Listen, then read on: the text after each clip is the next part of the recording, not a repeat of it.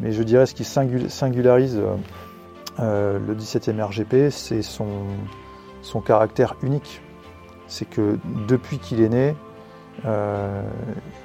il ne pouvait compter, ce régiment ne pouvait compter que sur sa capacité à, innover pour, euh, euh, pour euh, développer des équipements qui passent par la portière. Voilà. Qui soient suffisamment légers, qui passent par la portière. Bienvenue dans Défense Zone, le podcast qui traite des questions de défense et de sécurité. Dans ce nouvel épisode, nous avons rendez-vous au 17e régiment du génie parachutiste pour nous entretenir avec son chef de corps.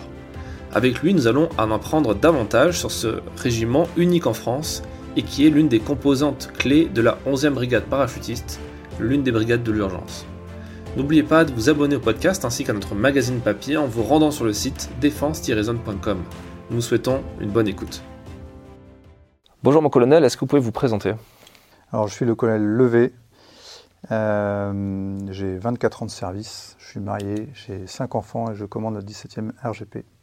C'est quoi votre parcours? Je suis euh, Saint-Cyrien, la promotion du bicentenaire de Saint-Cyr. Et j'ai un parcours un petit peu atypique parce que j'ai fait mes débuts euh, de chef de section à la Légion étrangère, au deuxième régiment étranger de génie à Saint-Christol, où j'ai fait mon temps de chef de section et d'officier adjoint dans une, dans une, compagnie de combat. Puis j'ai servi au 5e régiment du génie à Versailles. Et puis après j'ai un parcours classique euh, d'officier euh, breveté de l'école de guerre, où j'ai préparé le, concours de l'école de guerre à Paris, euh, que j'ai réussi, deux années d'école de, guerre. puis j'ai servi deux années à la section technique de l'armée de terre, où je m'occupais de, l'équipement des matériels du génie, et plus spécialement toute la partie lutte contre les engins explosifs. Voilà, ça pendant deux ans, avant de rejoindre le BOI euh, du 17e RGP en tant que chef de BOI. Voilà. Et puis ensuite, j'ai fait, euh, j'ai été muté à l'école du génie, euh, où je me suis occupé de la formation des officiers pendant trois ans. Voilà. avant de revenir à Montauban comme chef de corps. C'est vrai que c'est pas commun. Comment on passe de, de la Légion au para, en tout cas au 17e RGP En fait, c'est atypique dans le sens où les officiers euh, en général, euh, font tout, leur cursus d'officier euh, en corps de troupe, souvent dans le même, dans le même régiment. mais c'est pas si original que ça dans le sens où un officier n'est pas légionnaire, c'est un officier qui sert à la Légion étrangère sans être lui-même légionnaire. Donc moi je suis avant tout officier des armes. J'ai fait une, école de spécialisation euh, à Angers, à l'école du génie. Et à ce titre, euh, je suis amené à servir euh, dans un, dans un régiment de, de, Légion étrangère, dans un, régiment de génie de la Légion étrangère, au même titre qu'au 17e RGP. Donc le parcours n'est pas si original que ça. mais je me suis effectivement un peu écarté de, la voie Légion étrangère. J'ai eu l'opportunité de servir au 17 que j'ai saisi. Ça devait être passionnant, non de, de, servir à la Légion C'est quand même un, environnement particulier. Ah oui, c'est. Euh, je me souviens, dans ma section, j'avais 17 nationalités différentes, donc 17 cultures euh, différentes. Euh, et en fait, et le légionnaire, c'est plus que, plus que dans, dans l'armée de terre en général, c'est vraiment au centre des, des préoccupations. C'est la raison d'être. tout le système Légion est articulée autour du légionnaire qui est déraciné euh, de son pays, euh, à qui on apprend à parler français, qui, apprend avec une rapidité assez impressionnante à parler français. et à qui on apprend à s'intégrer dans, la société française. Et donc pour le chef de section que j'étais, il y avait vraiment un rôle central dans l'instruction, l'éducation du légionnaire, puis sa formation. Et là, de manière un peu plus classique, je dirais, euh, par rapport à ce que, ce, que connaît n'importe quel chef de section dans un régiment qui n'appartient pas à la Légion étrangère. Hmm. Euh, j'imagine qu'en termes de pédagogie, c'est quand même très formateur de parler, enfin, d'apprendre à des gens qui ne sont pas francophones euh, à la base, surtout un métier aussi technique que celui de, soldat du génie. En fait, la seule chose qui change, je dis, de mon, expérience, de ma très petite expérience, hein, j'ai fait que 4 ans en fait à la Légion étrangère, euh, c'est euh, l'apprentissage du français et c'est le perfectionnement du français. ensuite, la, Légion a ses, propres traditions, mais je dirais que dans le commandement, ça reste le commandement d'une troupe comme celle que, commandent nos chefs de section ici au 17. Donc il n'y a pas de changement majeur, je dirais, dans le commandement de la troupe. Voilà, tous les officiers sont formés avec, sont formés à Saint-Cyr ou à l'EMIA. Et ils n'ont pas de formation particulière pour commander à la Légion étrangère. Et euh, commander un légionnaire, c'est la même chose que commander un, parachutiste. Si ce n'est qu'il a une. Il y a, il y a, la, prise en compte du parcours du légionnaire est un petit peu, un petit peu différente. Pourquoi avoir choisi cette, spécialité du, génie? Euh, moi, je dirais que ce qui est intéressant dans le génie, c'est euh, la diversité des métiers. Il n'y a aucune mission qui se, qui se ressemble. Euh, et ça, il faut poser la question à n'importe quel des sapeurs parachutistes. Euh, mais un, sapeur, une semaine, ça peut réaliser une séance d'explosifs. Le lendemain, ça peut, la semaine d'après, ça peut réaliser un pont de charpente, un pont métallique. Le mois d'après, ça peut réaliser une séance de franchissement. Euh, et donc je dirais que ce qui attire nos, jeunes officiers, nos sous-officiers, nos militaires durant, en fait, c'est la diversité des métiers. C'est le fait que ce soit jamais monotone. Euh, je pense que c'est ce qui ressort euh, le plus lorsqu'on interroge. lorsque moi j'interroge les, sapeurs parachutistes chaque semaine, hein, quand je les reçois en, revue de la garde. Pourquoi tu t'es engagé Bon, un, je voulais être parachutiste. Euh, et, deux, euh, je voulais euh, faire quelque chose de varié où je m'ennuie pas. Première chose que les gens répondent. en, étant passé par la, par la formation du génie à Angers, justement cette spécialité du, parachutiste, à, quel point elle est, singulière C'est quoi la, ce qu'il y a une vraie spécificité parachutiste pour un, membre du génie, un soldat du génie? Bah, Déjà, le 17e RGP, c'est le seul régiment qui est sapeur et parachutiste, qui est génie et parachutiste. Euh, donc à ce titre, c'est singulier. Euh, parce que le régiment ne peut pas se comparer à un autre, euh, régiment. Et parce que le 17e RGP est le seul régiment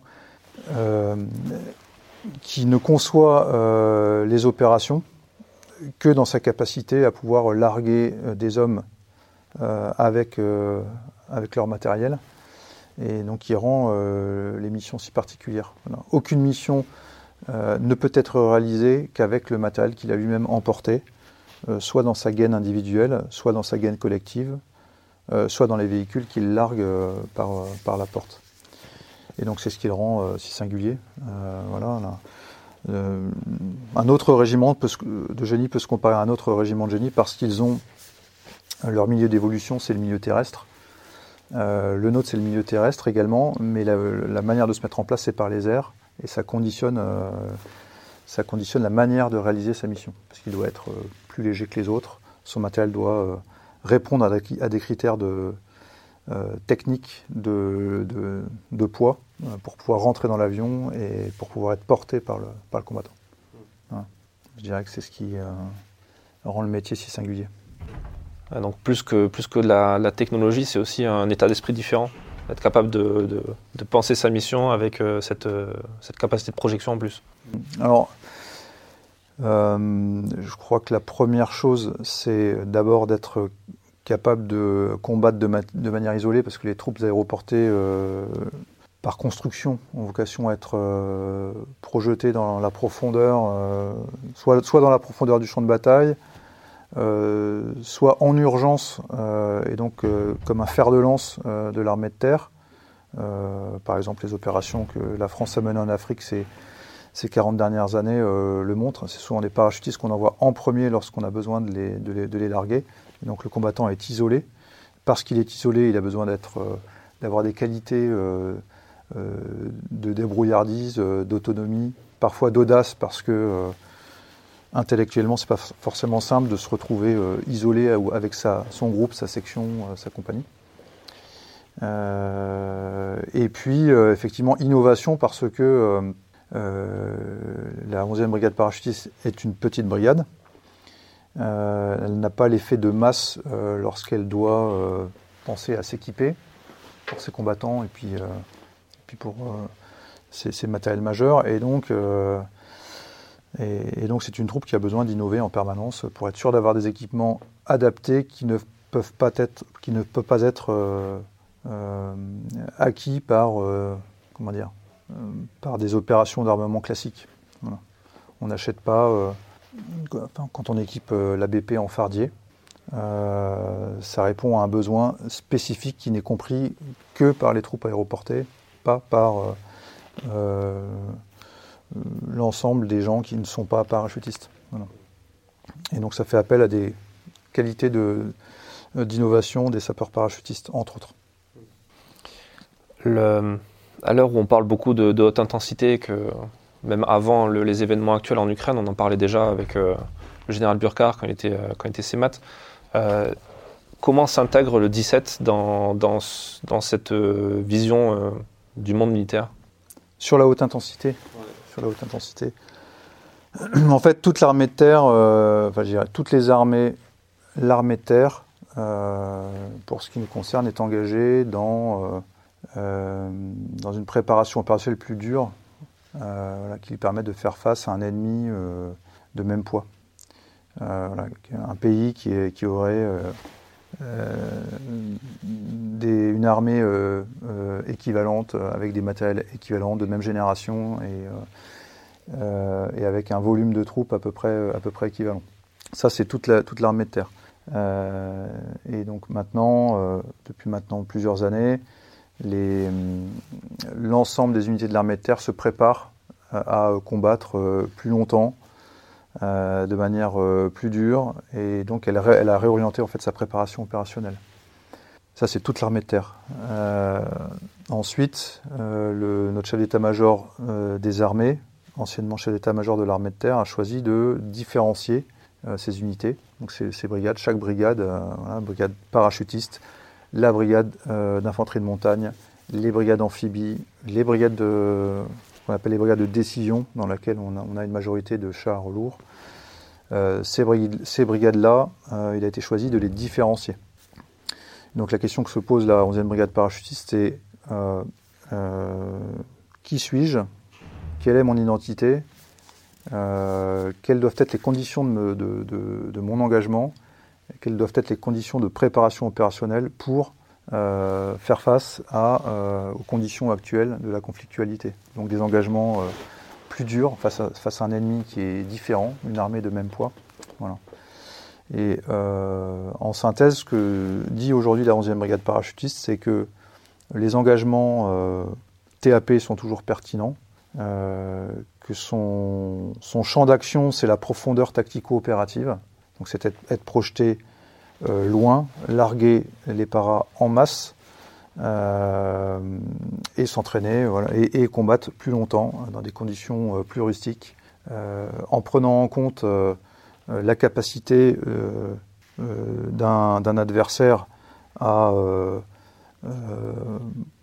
détruire ces, éléments les, moins forts, donc typiquement des, euh, des plots logistiques, les systèmes de commandement, etc. etc.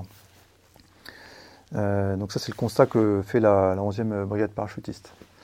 Et donc dans cette réflexion de la 11e BP, le travail du 17e RGP, c'est lui aussi d'essayer de définir, de faire l'état des lieux de qui il est aujourd'hui et de comment il doit, il doit évoluer. le constat que le régiment fait aujourd'hui, c'est qu'il est c'est qu'il doit euh, en permanence renouveler ses capacités. Donc pour la 11e brigade parachutiste, euh, le 17e RGP, sa mission, c'est toujours euh, d'appuyer la mise à terre de sa brigade, de ses régiments, notamment en rétablissant les pistes qui permettent, une fois qu'on a largué des parachutistes, de faire poser les avions et d'acheminer les troupes en masse. Donc ces capacités, elles sont très limitées aujourd'hui, elles sont vieillissantes. Elle repose sur une section, qui est les sections euh, d'appui à l'engagement euh, parachutiste, et dont les matériels vont être renouvelés d'ici 2027. Euh, voilà. Mais notre réflexion, c'est de dire que ces capacités ne sont pas suffisantes et qu'il faut, il faut les augmenter. Voilà, donc ça, c'est pour le volet capacité de rétablissement de pistes. Et puis on a d'autres, d'autres réflexions sur la capacité à combattre de manière isolée pour nos, pour nos compagnies de combat. voilà, l'évolution de l'emploi de nos, de nos plongeurs, la manière dont on envisage l'emploi de nos plongeurs avec nos commandos et avec notre section de fouille. Voilà, en fait, ce, conflit, pardon, ce conflit, ce, cette perspective euh, d'affronter un adversaire euh, de même poids, ça nous invite à, euh, à réorienter la manière dont on s'entraîne. Voilà. On ne combattra pas en Afrique comme on combattrait sur un théâtre d'opération en Europe de l'Est, par exemple. parce que jusqu'à maintenant, le, les conflits français étaient plus des sortes de, enfin, étaient sur le modèle d'un corps expéditionnaire. On envoie, on envoie un GTIA un groupe tactique interarmes dans un endroit type Sahel euh, ou ailleurs. Et le 17 vient compléter les éléments pour apporter une, force globale. en fait, le, en fait le, les projections euh, du 17e RGP, elles s'intègrent dans un dispositif plus global qui est basé sur des cycles de projection tous les 4 mois. Donc chaque, euh, brigade interarmes a un cycle de projection de 4 mois donc chaque régiment de, chaque brigade interarmes a un contrat euh, de projection.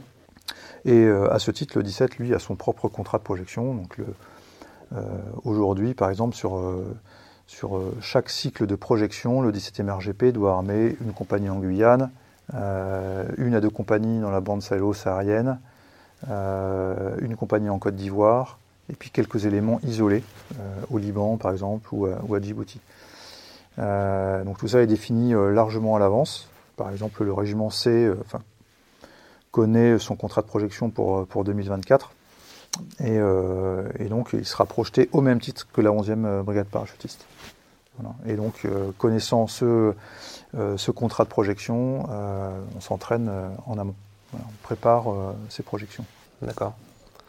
Est-ce que ça c'est singulier au sein de l'armée de terre, le fait d'avoir un régiment comme ça qui participe à autant de missions différentes, qui en plus est dans une brigade de l'urgence euh, avec un départ sous court préavis avec le Guépard? Non, ça, ça c'est pas pas singulier. Enfin, ce qui est singulier, c'est le c'est l'alerte. Euh, mais le contrat de projection génie de la 11e brigade parachutiste, il est à peu près le même que l'ensemble des régiments de génie, euh, ce qui complique euh, un petit peu les choses. Enfin, ce qu'il faut avoir, ce qu'il faut garder en tête, c'est que c'est que dans le cas de la différenciation des brigades, ce sont les brigades de, décision qui ont la primauté des projections en Europe de l'Est, donc aujourd'hui en Estonie et en Roumanie principalement. donc le 17e RGP appartenant à la 11e BP euh, sera principalement engagé sur, euh, sur la bande sahélo-saharienne, au Niger et au Tchad. Euh, de manière assez schématique, c'est comme ça que le 17 sera engagé l'année prochaine. Et puis, parce que sur le territoire national en Guyane, on a besoin d'une compagnie génie, et bien le 17 armera aussi une compagnie génie en Guyane sur sa, son cycle de projection.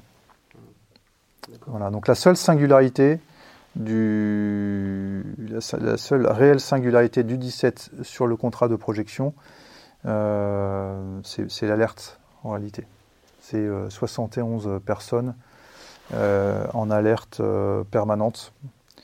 voilà, ce qui, n'implique pas forcément de projection, mais qui implique la capacité à être projeté en, en 12 heures et 48 heures. Il y a autre chose dans, dans tout ça, c'est l'usage des commandos parachutistes. Euh, là, il y a la composante para, mais euh, est-ce que dans les autres régiments euh, du génie, il y a aussi une composante commando? Dans le 17, c'est le seul régiment à avoir, avoir des commandos parachutistes, au même titre que l'ensemble des régiments de la, brigade parachutiste. En revanche, il y a d'autres régiments de génie qui, qui ont une composante commando. Euh, de mémoire, c'est le, deuxième régiment étranger de génie est le seul à avoir euh, cette composante-là, euh, qui, qui, qui, est née il y a un peu plus de 20 ans des URH, hein, unités de recherche humaine, qui sont devenus ensuite groupements de commandos de montagne. Et donc, de manière un petit peu similaire à ce qui se passe chez les commando parachutiste, eh bien, on a un groupement de commandos de montagne avec un petit état-major au sein de la 27e brigade d'infanterie de montagne. et chaque régiment appartenant à la 27 dispose de son équipe GCM. Voilà, et je crois que ce sont les deux seules entités qui ont des unités commando. Il n'y a pas de SAED dans les groupements, euh, dans d'autres régiments de euh, Non, chaque régiment d'infanterie a sa SAED, mais, mais les SAED ne sont pas des unités commando. Hmm. Ils tentent peut-être à le devenir, mais euh, ils s'entraînent avec. Et... Hmm. vous faites référence à, Falco notamment. Hmm. En fait, Falco, je, en fait, je suis pas particulièrement légitime pour parler de, pour parler de Falco, mais mais dans, dans, euh, la mission Falco, euh, on avait deux piliers. Euh, et on avait un pilier commando armé par les, commandos parachutistes et les GCM. Et puis on avait un pilier, lorsque c'était leur tour d'engagement, des brigades qui ne détiennent pas de commando mais qui détiennent des, des groupements d'appui à l'engagement et notamment, on y voyait l'engagement des SAED des régiments d'infanterie. mais je ne veux pas dire de bêtises. Je ne suis pas certain qu'il faille répéter ce genre. pas de souci. C'est quoi l'intérêt d'avoir des GCP euh, au 17 Qu'est-ce que ça vous apporte? Qu'est-ce que ça apporte euh, aux autres compagnies? Euh, la, mission, d'abord, il faut revenir à la mission des, GCP. La, mission des GCP, c'est d'appuyer la mise à terre d'un régiment. Donc, c'est d'être largué à grande hauteur, au plus loin, euh, en avance, pour pouvoir appuyer, permettre la mise à terre euh, d'un régiment. Et, donc le 17e RGP, comme tous les régiments de la BP, a une équipe commando pour remplir cette mission-là. cependant, dans les, dix années qui, qui ont passé avec, avec l'opération Barkhane, on a vu un emploi, un emploi plus centralisé des commandos parachutistes par la 11e BP, euh, parce qu'il y avait un besoin permanent de commandos parachutistes euh, pour les missions qui étaient réalisées euh, au Sahel. et donc, il revenait plus à la brigade parachutiste d'employer de manière centralisée ces commandos. Mais à la base, chaque régiment de la 11e brigade parachutiste doit employer ces, commandos pour appuyer la mise à terre de, euh, la mise à terre de, son unité. Pour le, 17, e RGP, par exemple, dans le cadre des travaux que la 11e BP mène actuellement, la mission du 17, enfin une des missions du 17, c'est de, euh, de commander la zone de l'aéroport qui est saisie en urgence. Euh, donc c'est une, zone dont le, dont le 17e RGP a la responsabilité, c'est ce qui va être joué sur sur Orion 2 d'ici euh, d'ici quelques semaines. Euh, euh, et, à ce titre, c'est une mission assez logique des GCP d'être capable de d'être largué sur cette zone et de permettre la mise à terre des premiers éléments du régiment et de, et de la brigade, par exemple. ensuite, ça peut être la mission des GCP peut être également de remplir certaines missions spécifiques pas tout seul, avec euh, d'autres sections spécialisées du régiment. Je pense à la section fouille opérationnelle spécialisée, qui évolue en milieu périlleux. Je pense aux plongeurs euh, de combat, euh, qui aujourd'hui en opération travaillent principalement en Guyane, mais qui dans des, dans des, sur, sur d'autres théâtres pourraient réaliser par exemple des missions de destruction d'objectifs de manière combinée avec les GCP et la fouille aux personnes spécialisées. Par exemple, la destruction d'un pont sur les arrières de l'ennemi, c'est une mission qui euh, peut nécessiter euh, des infiltrations nautiques, euh, de pouvoir descendre d'un pont avec du matériel spécialisé et qui peut nécessiter des reconnaissances préalables avec des commandos para. Et donc c'est dans les modes d'action combinés d'un régiment de génie, d'une brigade para, que, réside la légitimité des GCP. Donc il faut la raisonner, l'emploi des GCP, il faut le raisonner comme euh, une capacité concurrente euh, à une mission euh, génie au profit de la, BP. en interne, j'imagine que ça doit aussi favoriser le rétex, d'avoir les trois entités que vous avez citées, le GCP, la fosse et puis les plongeurs. Les avoir, plus d'ailleurs, physiquement, ils, sont, travaillent au même endroit, ils se côtoient au quotidien. Ça favorise le rétex, ça favorise aussi peut-être l'image, ça améliore aussi, enfin améliorer ça, en tout cas ça, ça contribue à l'image du régiment aussi alors ça favorise, ce qui favorise le rétex, c'est l'engagement en opération. Euh, donc nos GCP, typiquement, ont été engagés sur la mission Cobra euh, à, Barkhane. Euh, et le régiment avait en permanence quatre équipiers commandos sur chaque mission Cobra pendant, depuis la création de, la mission Cobra à Barkhane. Donc c'est ça qui favorise le rétex. En fait. C'est le fait d'avoir en permanence des gens qui sont engagés en opération, qui pensent opération, qui se préparent à la prochaine opération et donc euh, cet engagement permanent euh, entraîne un rétex permanent pour s'adapter euh, au mode d'action de l'ennemi, pour adapter ses matériels, pour adapter sa préparation opérationnelle. c'est pareil pour les plongeurs de combat qui sont engagés tous les deux ans en Guyane et qui adaptent également leur, mode d'action. Et c'est également le cas pour la fouille opérationnelle spécialisée. Donc c'est vraiment l'engagement qui favorise le, qui favorise le. Euh, ce qui est assez stimulant aujourd'hui, c'est qu'il n'y a, a pas de rétexte récent français euh, des engagements qu'on pourrait connaître euh, ultérieurement. ce sont des engagements qu'on connu peut-être, en tout cas c'est une manière de, préparer la guerre qu'ont connu nos anciens à l'époque où le bloc soviétique existait encore. Mais, mais aujourd'hui, ce rétexte-là, nous ne l'avons pas. Donc ce qui est stimulant, en fait, c'est d'aller fouiller dans les rétex d'il y a 40-50 euh, ans pour se souvenir de la manière dont nos anciens euh, s'entraînaient euh, pour pouvoir mettre au goût, du jour cette manière de se, préparer à, l'engagement avec, avec les éléments nouveaux de la conflictualité. la capacité offerte par la, par la technologie, voilà, j'en passe. Mais voilà, ce qui est stimulant, c'est pas le rétex récent là, mais c'est euh, ce qui, arrive, ce qu'on a un petit peu oublié, tous ces savoir-faire qu'on a oublié, qu'on ne pratiquait pas et qui, va être, qui est nécessaire aujourd'hui de, se, rappeler, de remettre au goût du jour. Hmm. Il y a un retour, un peu euh, sur l'histoire, effectivement. Euh, on en a parlé dans d'autres épisodes du podcast, notamment avec le CDEC e ou en matière de doctrine. le la personne euh, sur place expliquait qu'en gros, on fouillait un peu plus sur les stratégies militaires d'avant pour essayer de, préparer le futur.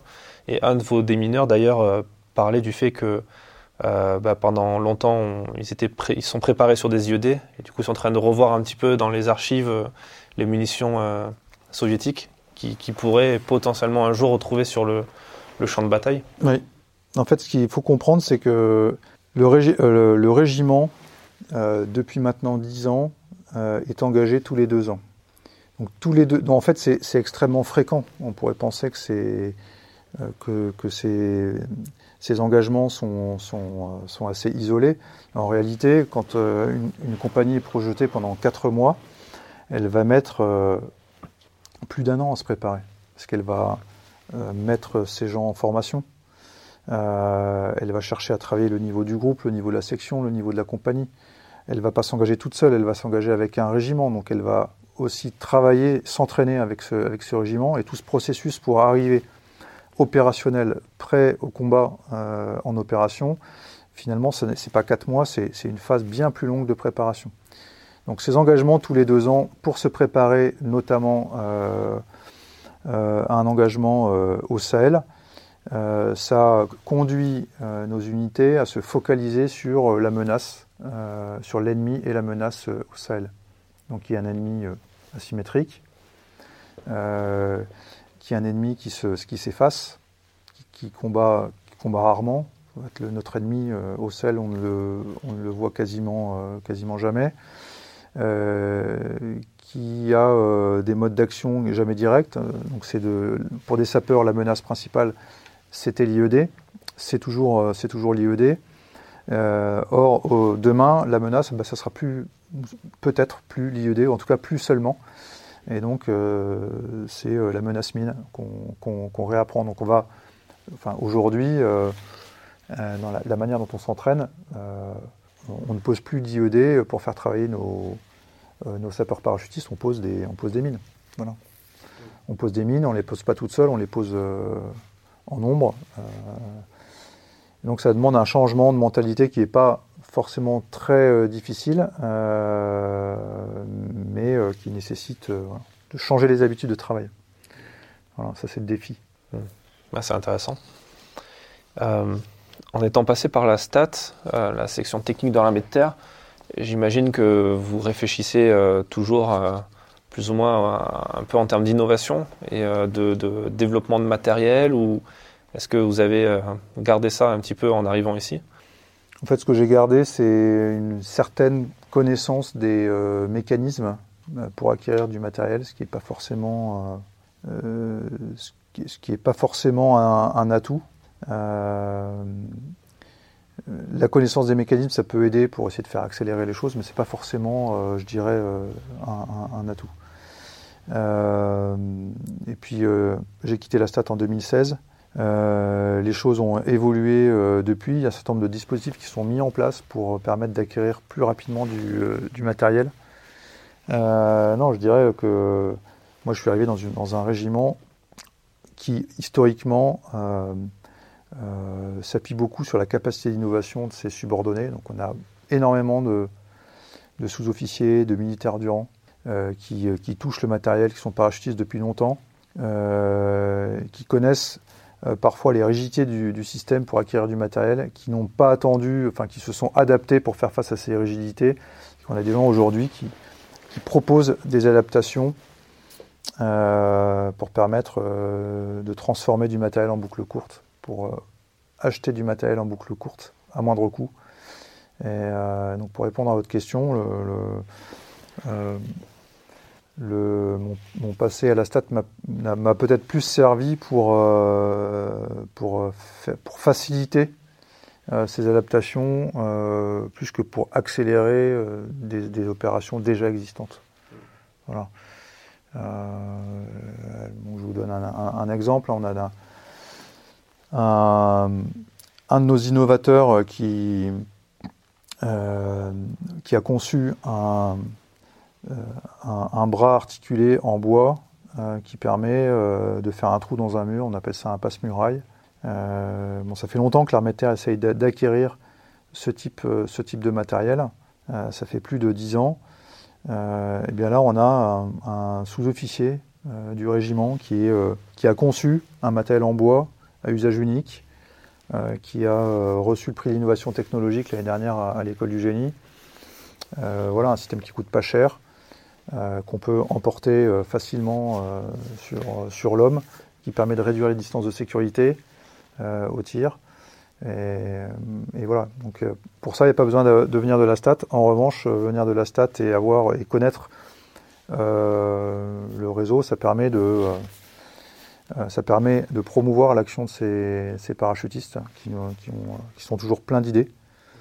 Euh, et d'obtenir des, petits financements pour euh, le développer en plus, grand nombre, euh, le mettre en œuvre ici au régiment, produire du rétex. voilà, donc c'est une manière un peu d'apporter notre pierre, notre pierre à l'édifice des équipements. Est-ce que c'est pas un, mouvement de fond, ça, le fait que de plus en plus de, de régiments, pas forcément à l'échelle du régiment, mais au niveau des sections ou des compagnies, arrivent à, de temps en temps à acheter un peu sur étagère, à être, on les croise dans les salons euh, comme euh, le Sofins par exemple qui est destiné aux forces spéciales, ben, on croise des gens qui ne sont pas forcément des forces spéciales. Euh, ou, je pense par exemple au deuxième rep, la compagnie Montagne qui développe des petits, des petits filets pour extirper des blessés, des, petites micros comme ça, innovation, mais est-ce que c'est pas en train de devenir un peu une norme quelque part? En fait, c'est sûr que c'est pas une. La capacité d'innovation n'est pas une n'est pas l'apanage du 17e RGP. Euh, c'est même, euh, même une, qualité qui est euh, promue par, par l'armée de terre, puisque la STAT, je crois, depuis un an, devient le référent innovation de l'armée de terre. Donc il y a une vraie volonté de, de, porter, enfin de faire émerger les bonnes pratiques, les bonnes idées en termes d'innovation par, par nos, combattants, en fait, par ceux qui, qui sont confrontés aux rigidités du système, et puis permettre à, nos combattants de, promouvoir ces idées-là. Donc c'est une, volonté collective. mais je dirais ce qui singularise le 17e RGP, c'est son caractère unique. C'est que depuis qu'il est né, euh, il ne pouvait compter, ce régiment ne pouvait compter que sur sa capacité à, innover pour, euh, euh, développer des équipements qui passent par la portière. Voilà. Qui soient suffisamment légers, qui passent par la portière. donc c'est là où on a une lame de fond de l'armée de terre pour innover, pour faire émerger un certain nombre d'idées. Culturellement, dans ce, dans, dans, ce régiment, il y a cette, cette culture de l'innovation euh, par construction, parce que c'était euh, parce qu'un parachutiste ne peut pas combattre avec les mêmes équipements qu'un combattant qui les amène dans un véhicule qui arrive par la voie routière. donc c'est l'innovation au 17, comme dans beaucoup de régiments para, c'est une, une, innovation par construction qui, euh, qui est dans l'ADN euh, euh, des, troupes parachutistes. Bah, c'est une nécessité.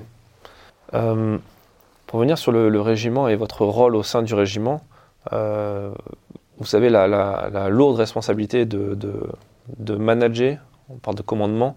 C'est une question que je pose à pas mal de, chefs de corps qui passent dans le podcast. C'est quelle est pour vous la différence entre, entre le management et le commandement? Est-ce que vous voyez comme un, euh, est-ce que vous voyez une différence là-dedans? Est-ce que, euh, avec peut-être aussi de par les échanges que vous avez avec euh, l'extérieur, des chefs d'entreprise peut-être ou des, cadres, est-ce que ça nourrit votre réflexion sur la gestion des ressources humaines ici au sein du régiment?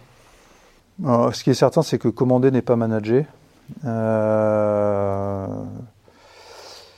pense que dans le commandement, il y a une, notion de verticalité.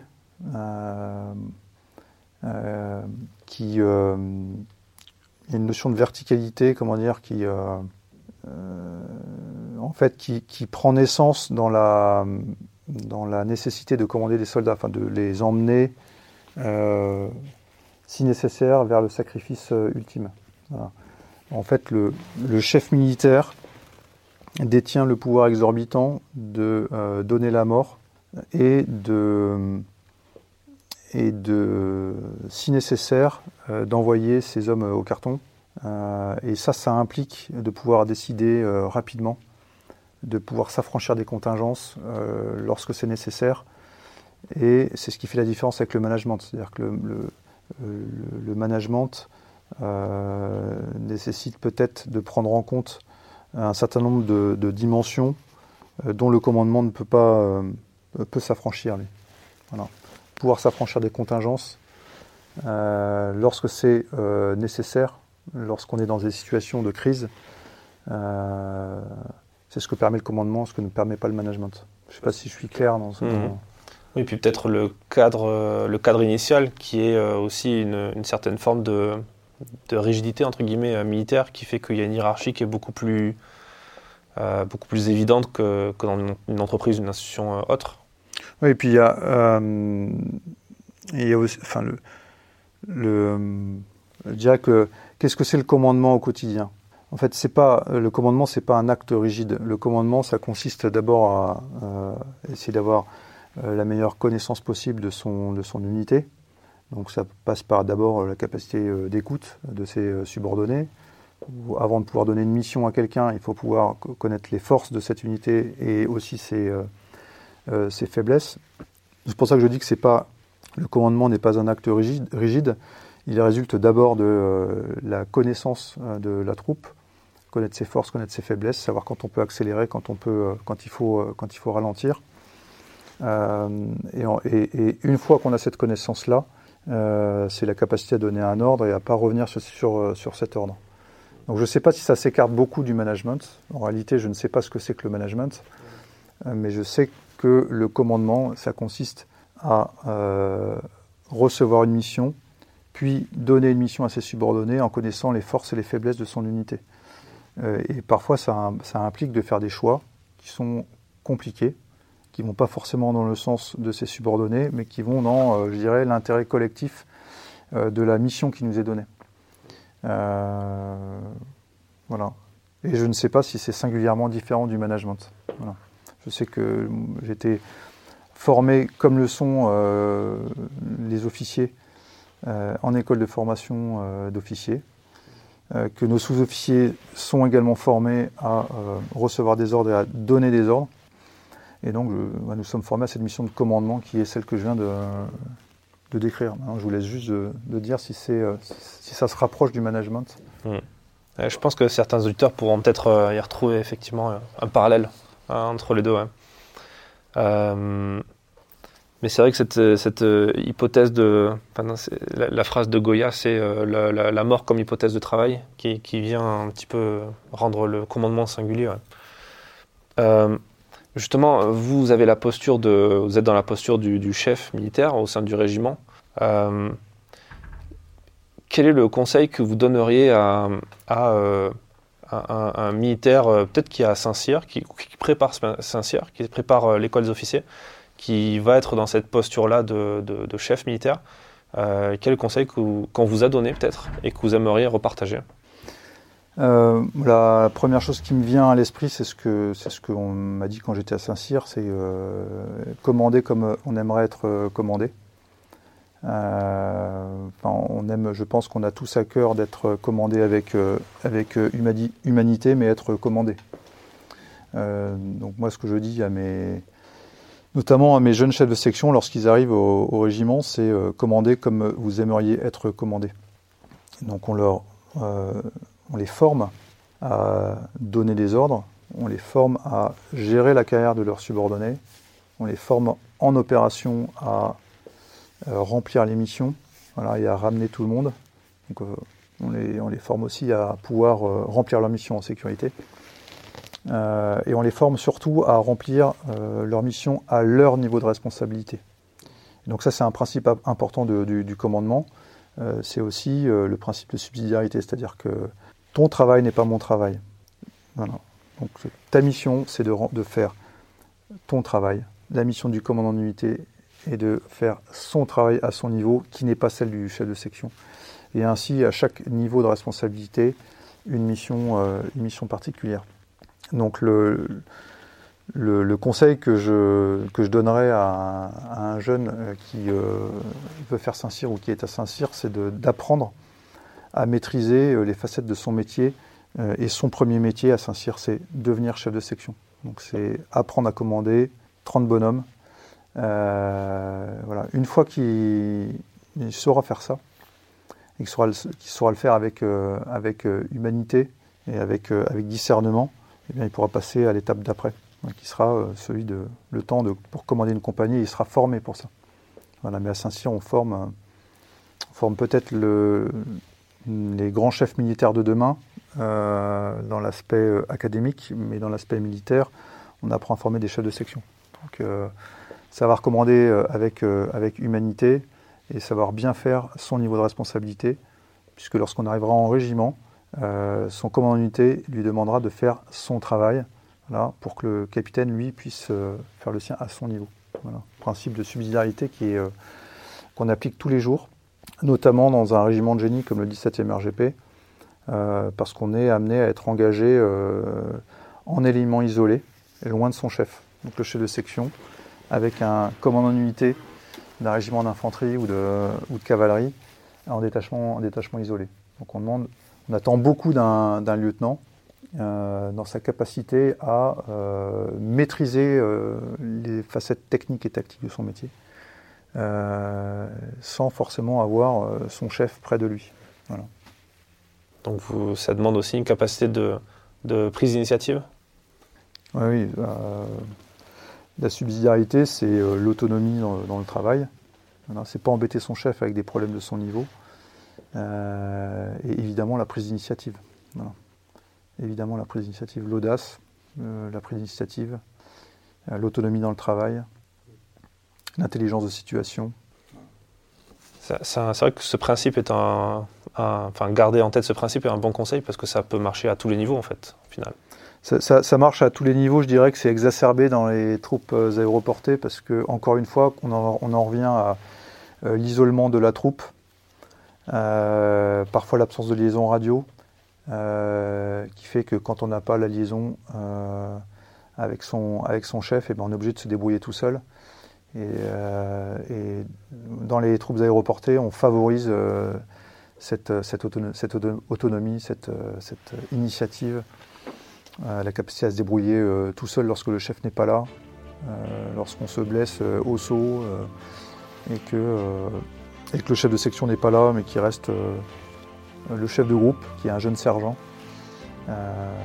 voilà, donc je dirais que cette, cette capacité à euh, être autonome, à faire preuve d'initiative euh, et à faire preuve d'audace, c'est une singularité parachutiste parce que le parachutiste est engagé de manière souvent isolée.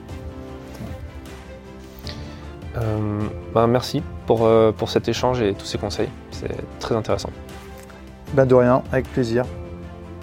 Merci d'avoir écouté cet épisode jusqu'à la fin. S'il vous a plu et que vous voulez soutenir notre travail, abonnez-vous à notre magazine en vous rendant sur le site défense-zone.com.